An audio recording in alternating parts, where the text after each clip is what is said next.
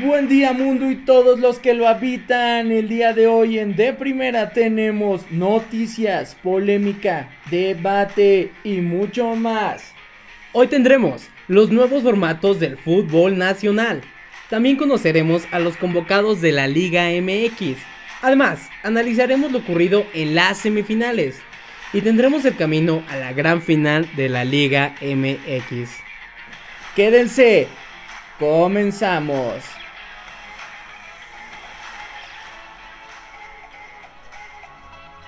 Buenos días a todos los que nos están escuchando. El día de hoy tenemos un capítulo más en De Primera. Y para comenzar, un saludo, eh, mi querido César. ¿Qué tal mi querido Martín? Eh, el día de hoy estaremos presentando los nuevos formatos que van a tener los torneos de competición mexicanos. Eh, empezaremos con la Liga Femenil que, bueno, tras la asamblea de dueños se determinó que se van a disputar con 19 integrantes, ingresando el Atlético San Luis. Bastante interesante, la verdad, ya que ahora, por lo que se escuchó, se va a jugar como la liguilla del fútbol varonil. Ya no tendremos esos dos equipos que solíamos tener, por lo que, digo, grupos. Eh, ahora solo los ocho mejores pasarán. Sí, exacto, van a pasar los primeros ocho de cada, eh, de cada torneo a la liguilla. Eh, de esta manera vamos a tener una competición bastante similar ya eso de los dos grupos nos da un nivel algo bajo a, la, a la, liguilla de, la liga femenil. Eh, pero bueno, eh, esperemos que con esto aumente el nivel. Me parece muy justo, la verdad, porque antes con esos dos grupos había equipos que lo hacían muy bien, como lo era el caso a veces de Chivas femenil cuando no llegaba, o de Pumas femenil, que hacían un buen torneo y por estar en estos grupos no alcanzaban lugar. Entonces me parece muy bien este nuevo cambio que va a haber que no es el único cambio, no es el único nuevo formato que tenemos, ¿verdad? No, además tenemos que la Copa MX se va a jugar eh, de una manera eh, similar a la que ya manejaba. Lo único que va a cambiar es que se hará en los dos torneos, eh, tanto en el clausura como en el apertura. Se van a ocupar estos dos torneos para hacer una sola copa. Van a participar 20 equipos, 15 de la liga y 12 del ascenso. Eh, sí, bueno, es algo así como lo visto en la Champions League, solo que con un poco más de nivel, ¿no? Ya que tendremos al Zacatepec y estos equipos que siempre le dan chispa a nuestro fútbol. Eh, pero bueno, me parece que va a ser tal vez un poco más interesante, recordando que esta no es una copa que a muchos equipos les agrade, por lo que puede sonar un poco interesante este nuevo concepto. Habrá que ver, habrá que ver cómo los jugadores lo toman. Sí, también, bueno, vamos a tener ya con esto de que el Veracruz está pagando su permanencia en la Liga MX 19 equipos, eh, un equipo va a descansar en cada jornada. Me parece a veces que esto puede hacer que los equipos pierdan un poco el ritmo, un poco el empuje que ya traían. Pero bueno, eh, vamos a tener ya ahora 19 equipos, se planea llegar a 20. Y veremos cómo se va desarrollando. Esperemos que nos sigan en esta transmisión del podcast en el transcurso de esta liga. Sí, no me parece que vaya a ser algo muy bueno para los equipos que les toque un descanso. Eh, pero bueno, supongo que habrá que ver. Sí, también tenemos los convocados de la Liga MX. Eh, vamos a tener eh, cinco ecuatorianos para la Copa América, como lo son Achilir de Monarcas, tenemos a Ayrton de Santos, Renato Ibarra de las Águilas del América, entre los más destacados que tendremos. Sí, jugadores que han estado con renombre en nuestra liga, yo creo que era justo que se fueran. Eh, yo creo que era justo que sus selecciones lo llamaron. Tenemos otros jugadores también, paraguayos eh, y de otras selecciones, chilenos, que lo están haciendo muy bien y creo que se merecen su llamado. Bueno, también tenemos el caso de la liga eh, mexicana, está exportando jugadores a una de las selecciones más competitivas del mundo como es la selección de Argentina que si bien no ha tenido buenos resultados, bueno, eh, Marchesín y Guido Rodríguez van a ir. Marchesín un líder de equipo y bueno, aunque le ha ido mal en su selección, por ahí le metieron cuatro goles en su, en su debut. Bueno, pues ha aumentado el nivel y ha sabido salir adelante a pesar de las duras críticas. Sí, además tenemos el caso de Guido Rodríguez, que tras un torneo brillante de Guido Rodríguez, eh, en el Club América, le alcanza para ir a la Copa América, una copa que muchas selecciones van a buscar. Es la verdad la más interesante que tenemos en el continente. Mm, el, mejor, el mejor jugador de la liguilla, posiblemente, eh, corriendo y desgastándose, eso es lo que le hace falta para ser convocado probablemente. Eh, mira, me parece la verdad que Guido Rodríguez fue el mejor jugador de la liguilla, fue eh, quien puso las condiciones en el América para poder eh, por ahí hacerle un partido bastante competitivo al, al Club León, lo estaremos hablando más adelante.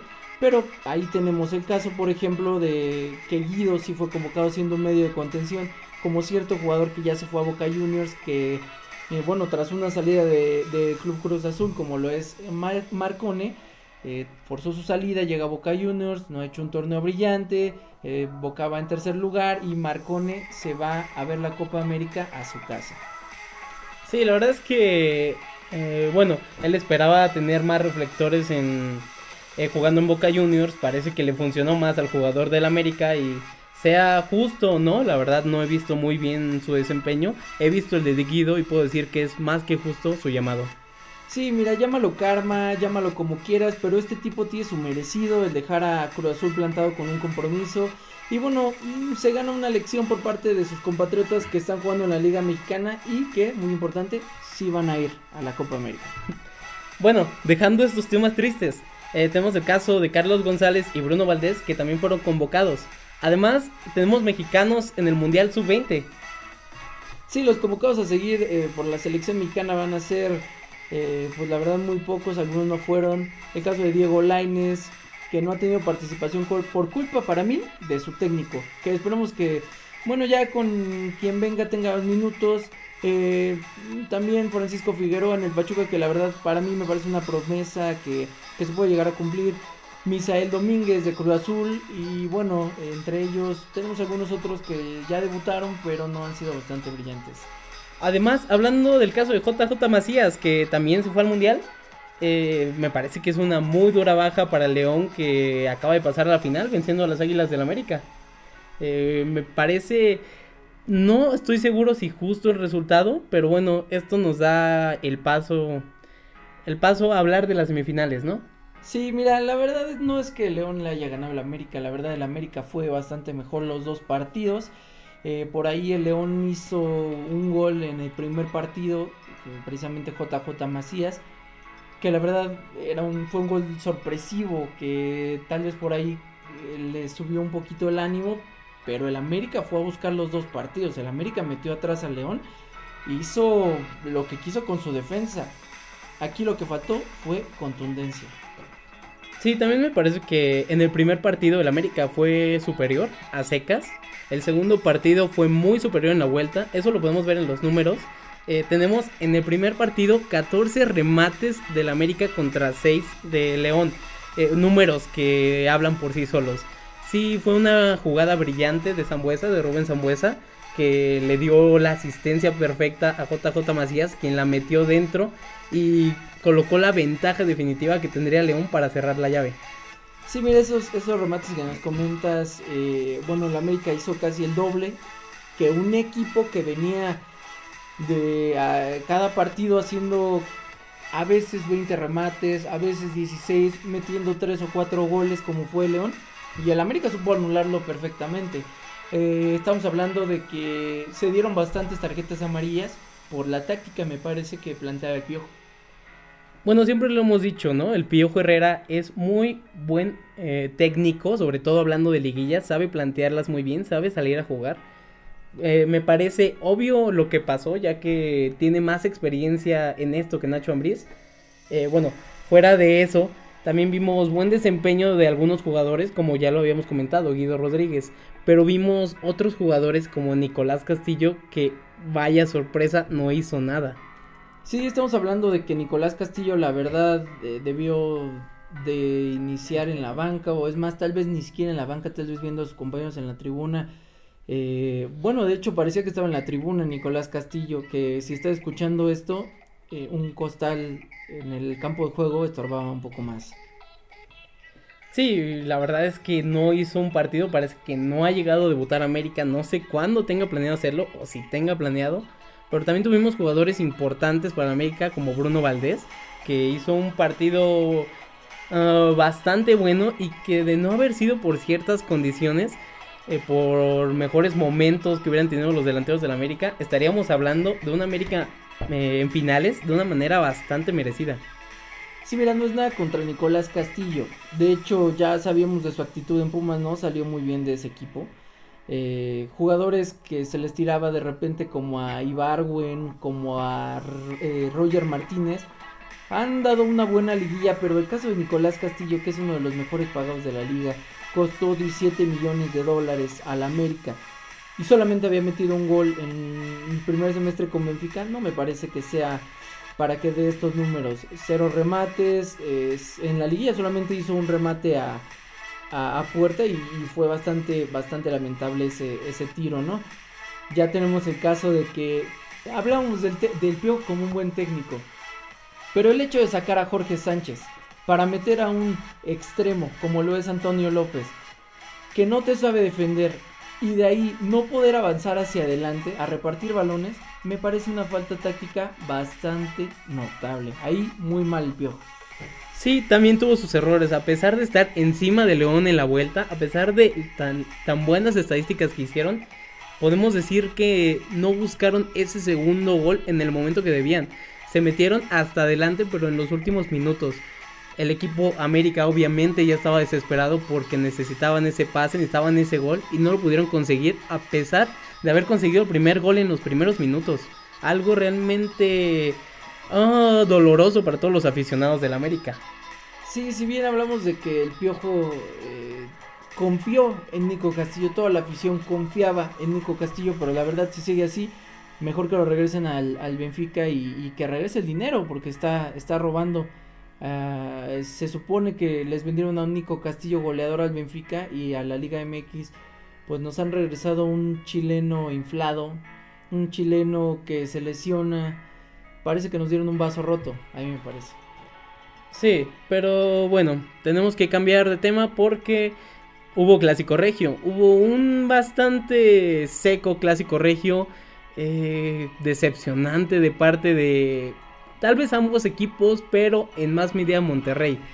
Porque fue algo decepcionante para todos los que estábamos viendo y deseando goles, deseando ver acción, deseando ver esos tan caros jugadores que tienen. Sí, sí, ya bien lo mencionas que son las plantillas, eh, son una de las plantillas más caras del continente. Estamos hablando de, de que Rodolfo Pizarro costó más de 10 millones de dólares de que su contratación mesa del Monterrey, que ni siquiera lo han metido de titular en estos partidos, bastante decepcionante. Estamos hablando de un Layun bastante agrandadito con sus declaraciones por ahí diciendo que, que se echan para atrás por, la, por el ataque de Tigres. ¿Qué no estás viendo tú, Layun? Los jugadores que ustedes tienen en ataque, como lo son Funes Mori, como lo son Pavón, como lo son Hurtado. Si esa es su excusa, me parece que este jugador debe pensar mejor lo que dice antes. Sí, yo creo que el problema fue el de siempre, el que ya conocía a Diego Alonso y no fue capaz de arreglarlo. Ser un equipo que, por ser bruscos, ratoneó. Fue un equipo bastante ratonero. Si hubieran metido un gol, hubieran obligado a Tigres a hacer tres goles. ¿Y qué quisieron hacer? Quisieron defender su ventaja de un gol. Obviamente Tigres iba a aprovechar esto con las figuras que tiene, que son bastante importantes.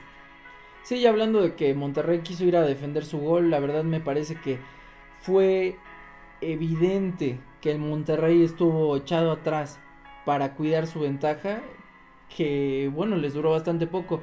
Empezando, eh, bueno, al término del segundo tiempo, eh, vimos cómo el Monterrey estaba tirado hacia adelante, como lo debimos de haber visto desde el principio del partido. Además, hubo ciertos extras que tuvo Tigres que también hay que decir los salvaron, como fue el caso de Nahuel Guzmán. Vaya momento que tuvo en este partido. Creo que era más de lo que yo, conociendo a Nahuel en los años que he estado aquí eh, viendo su desempeño, eh, fue más de lo que yo esperaba. Eh, no estoy seguro si todos opinen lo mismo, pero para mí fue un gran plus para, para Tigres de mantenerse, de mantenerse siempre jugando al frente para no tener que preocuparse mucho por los goles de Monterrey y para buscar su boleto que terminaron encontrando hacia la gran final. Mira, si bien me parece que el Tigre sí fue a buscar el partido en el primer tiempo, eh, pues la verdad el segundo tuquearon, eh, pecaron de defensivos, el Monterrey tampoco supo eh, abrir esa, esa llave. No, no sé bien a lo que juegan de repente estos equipos con tanto potencial. ¿Por qué se tiran atrás? Si bien le ha funcionado a Tuca Ferretti este estilo defensivo que a mí me parece oh, de repente bastante grotesco el hecho de tener a Gignac, tener a Quino, tener a Ener Valencia, jugadores tan caros que te pueden marcar diferencia y tirarlos atrás. No, eso, eso no. Me parece que el, legado de Tuca ya debería de terminarse bueno, sigue ganando títulos, ¿no? Tal vez pueda ser por la opción de las compras que pueda hacer, que el jugador que quiera lo puede traer a Tigres, pero eso no quita que Tigres siga jugando con un estilo de equipo chico, al igual que lo hace Monterrey. Me parece que es la plática de siempre de que Tigres y Monterrey vienen ganando cosas, tienen jugadores importantes, tienen plateles importantes y venir a ratonear un gol o estarse defendiendo cuando ya tienes el boleto se me hace sumamente bajo. Sí, mira, ya estamos hablando mucho de este clásico regio que, bueno, a los regios tal vez les, les agrade mucho, pero teniendo estas plantillas, este partido debería ser mejor. Y empezando por, primero, el, es que el Monterrey no ha ganado ningún, ningún título en los últimos 10 años. Y bueno, el Tigres eh, me parece que va a ser el próximo Cruz Azul de los campeonatos, el Rey.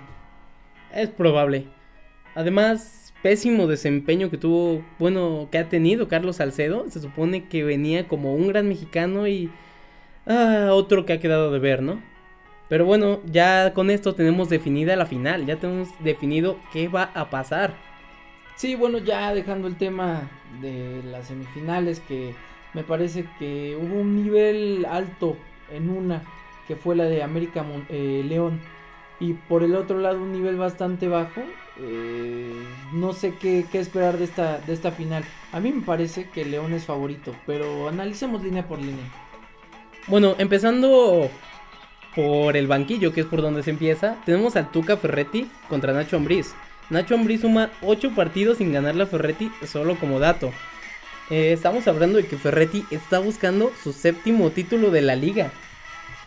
Sí, bueno, ya lo mencionas el Tuca Ferretti con su estilo, has ganado varios títulos, pero recordemos que Tuca Ferretti no había tenido esta plantilla en los otros equipos. Había tenido un equipo de Pumas eh, con canteranos, no, no, mucha inversión.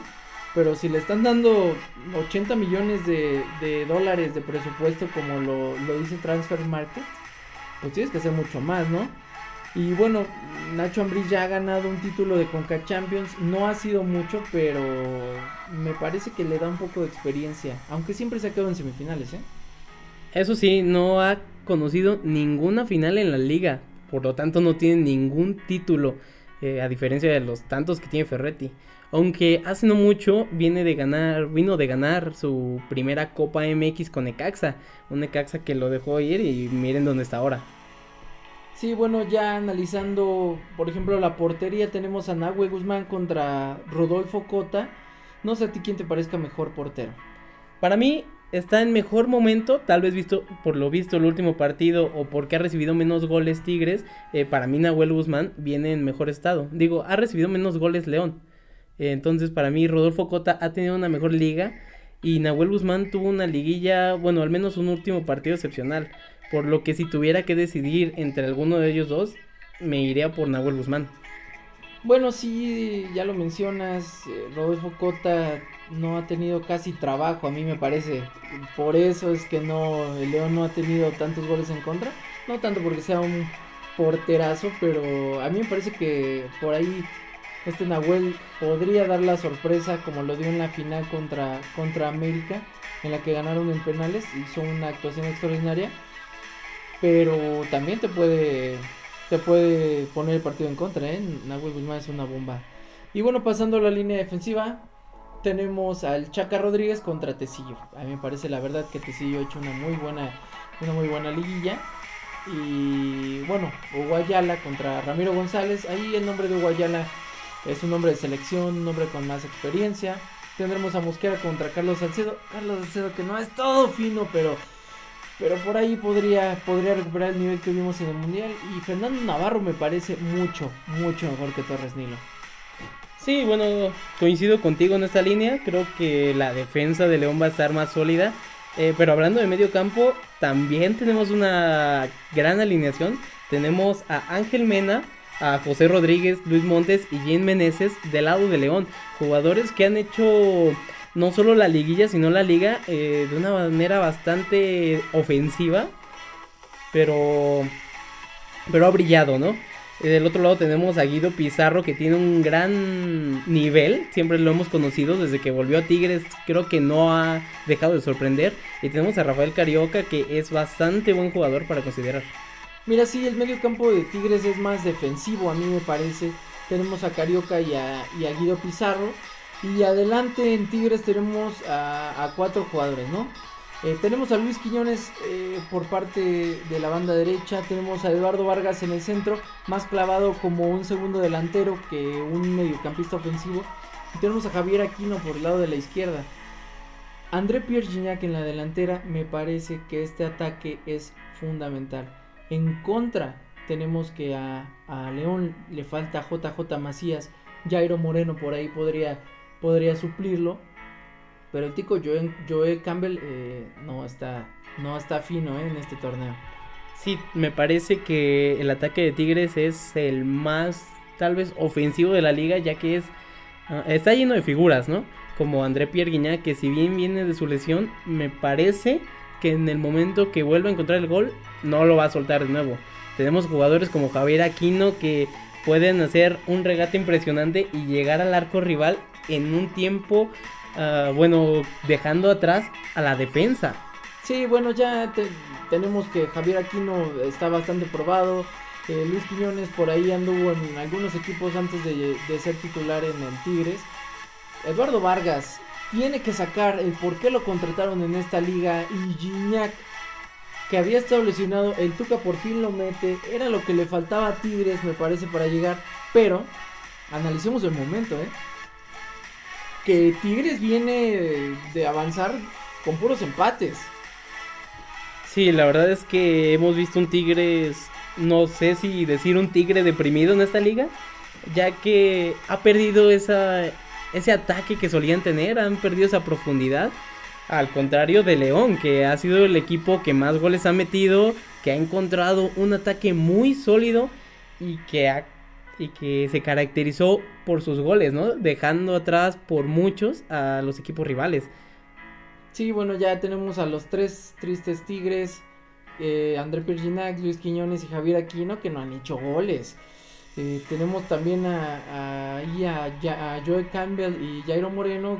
Jairo Moreno fue, fue banca, ¿no? Entonces, me parece que el momento de sus delanteros eh, viene mejor.